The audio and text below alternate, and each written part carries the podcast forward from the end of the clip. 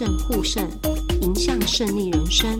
欢迎线上收听彰化基督教医院爱肾护肾医学堂。大家好，我是张基肾脏移植护理师，今天介绍什么是活体肾脏移植捐赠。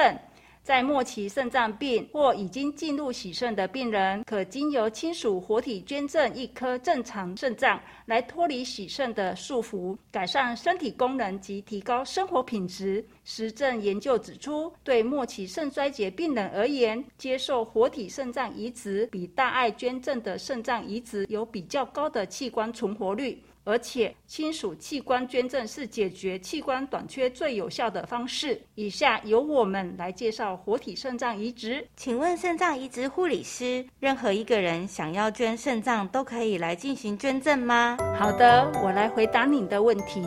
依据我国人体器官移植条例第八条的规定，第一，捐赠者需年满二十岁，要有自主行为能力的人。第二，血亲无等亲的亲属关系，如父母、子女、兄弟姐妹等或配偶，只要有结婚就可以捐赠肾脏了吗？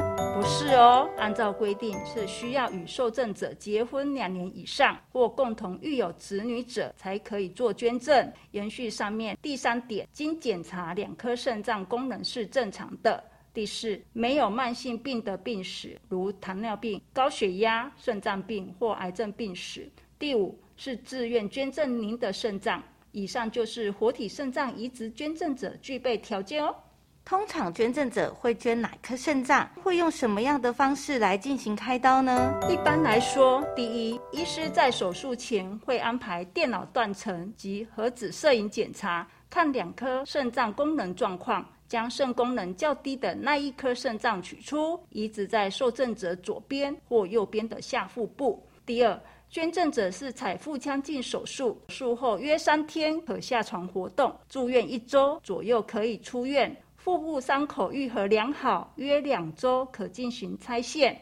恢复期间勿搬重物或过度劳动工作。一般来说，术后第三到第四周能回到工作岗位，恢复您正常的生活。想再请教您。活体肾脏移植捐赠者手术的费用大概是多少？捐赠者是因为采微创的外科手术，所以自费费用大约八到十万左右。如果我捐赠一颗肾脏给家人，那我之后的生活需要注意些什么？第一，我们建议采清淡饮食，适量蛋白质摄取，不要大鱼大肉，避免增加肾脏的负担。尽量多喝水，少喝汤，维持肾脏良好的排泄功能。第二，平日要监测血压变化，血压值要小于一百三八十。第三，定期，例如每半年或一年追踪肾功能变化。第四，要有健康的生活习惯，戒烟、戒酒及养成规律的运动。第五，不要过度劳累及熬夜哦。如果想要进一步了解活体肾脏移植，可以去哪里做咨询呢？一般有咨询肾脏捐赠移植手术的医疗院所都可以询问。欢迎您来彰基肾脏科门诊做咨商。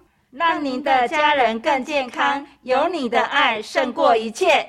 感谢您的收听，不想错过每集爱肾护肾医学堂，欢迎订阅关注彰化基督教医院肾脏科暨慢性肾脏病卫教中心，关心您。